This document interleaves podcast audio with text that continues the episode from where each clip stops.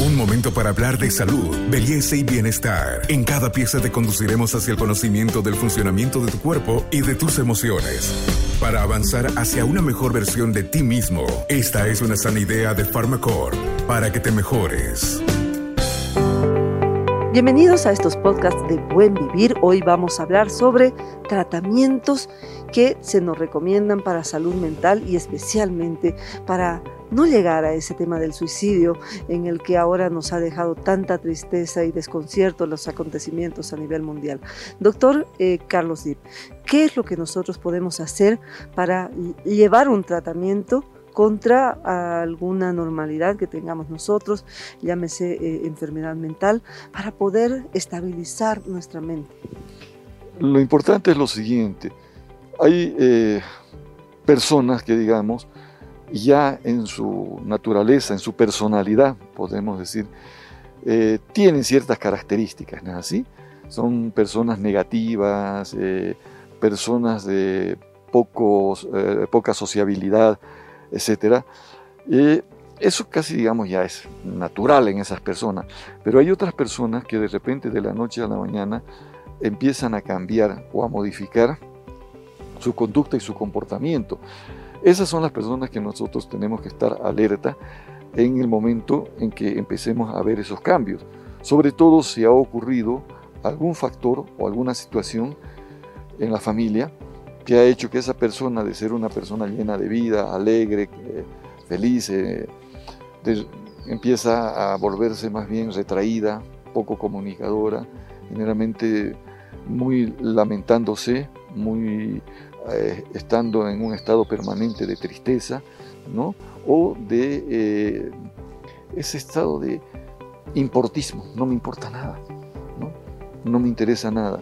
Generalmente se puede ver muchas veces en, personas que eh, han perdido el trabajo o tienen, han adquirido una enfermedad o les han diagnosticado una enfermedad grave y que en primera instancia tratan de enfrentar y después agarran y mandan al diablo todo y dicen, ¿qué importa? Lo que voy a hacer es, voy a seguir así, voy a ver qué hago. ¿no? Ahí hay que tener cuidado porque las formas más peligrosas son esas formas ocultas de la depresión, cuando la persona no las manifiesta, no, no las abre completamente. Doctor, el tratamiento, ¿es posible? Eh, empezamos con el primer paso, que es la consulta a un psiquiatra. Es importante, es importante. Eh, hay varias formas, ¿no?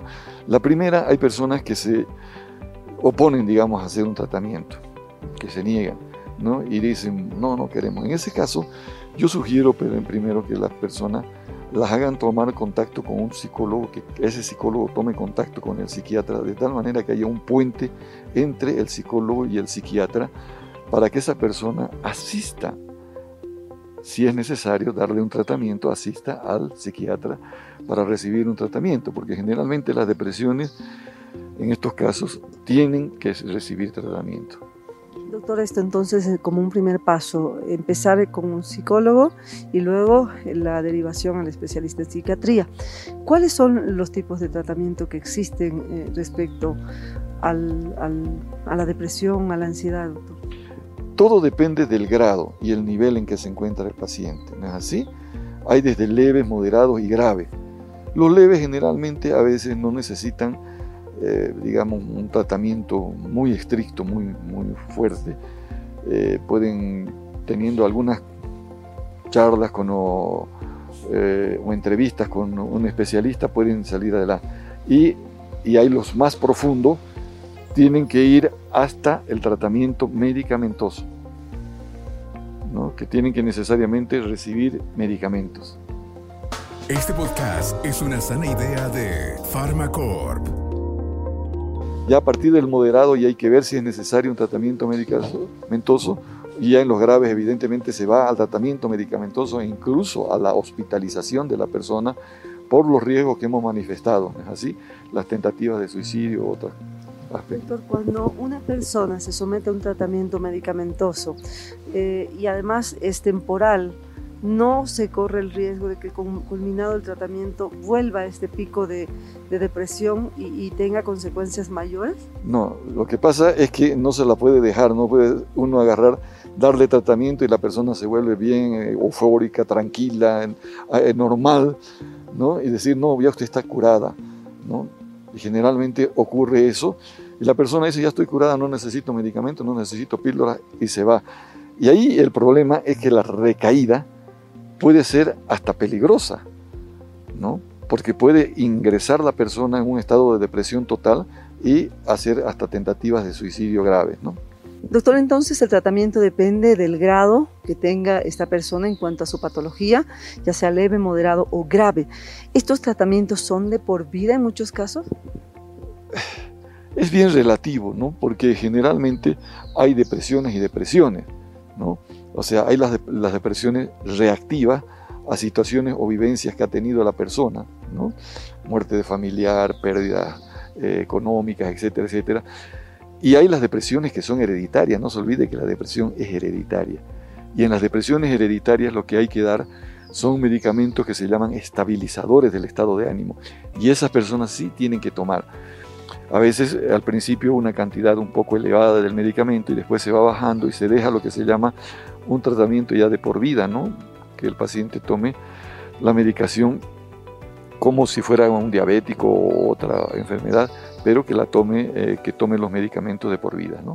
En casos leves, doctor, mucho se habla de eh, impulsar la actividad física, la socialización, algo que mantenga ocupada a esta persona. ¿Funciona esto? Puede empezar siempre y cuando esté supervisado por un psicólogo, ¿no? que pueda ver el grado de eh, la enfermedad que tiene, si es leve o moderado o grave, como decíamos, o eh, en ese caso ya tomar otras decisiones. Si es leve, digamos, y puede guiarlo y, ve que con la terapia psicológica está mejorando, pues que haga terapia psicológica, ¿no es así? Pero si ya es más grave, donde corre riesgo, no se olvide que la depresión es la primera causa de muerte por suicidio. La depresión es la primera causa de muerte por suicidio, ¿no? Entonces se necesita que la persona tome conciencia para que pueda en el momento que se está sintiendo cada vez peor, no está mejorando, pueda recurrir al especialista, que pierda el miedo a la, psiquiatría. Soy Carmen Melgar, hemos hablado hoy sobre los tratamientos y caminos que seguir para controlar la depresión y evitar llegar a puntos tristes como el suicidio. Con nosotros y con buen vivir será hasta nuestro próximo podcast.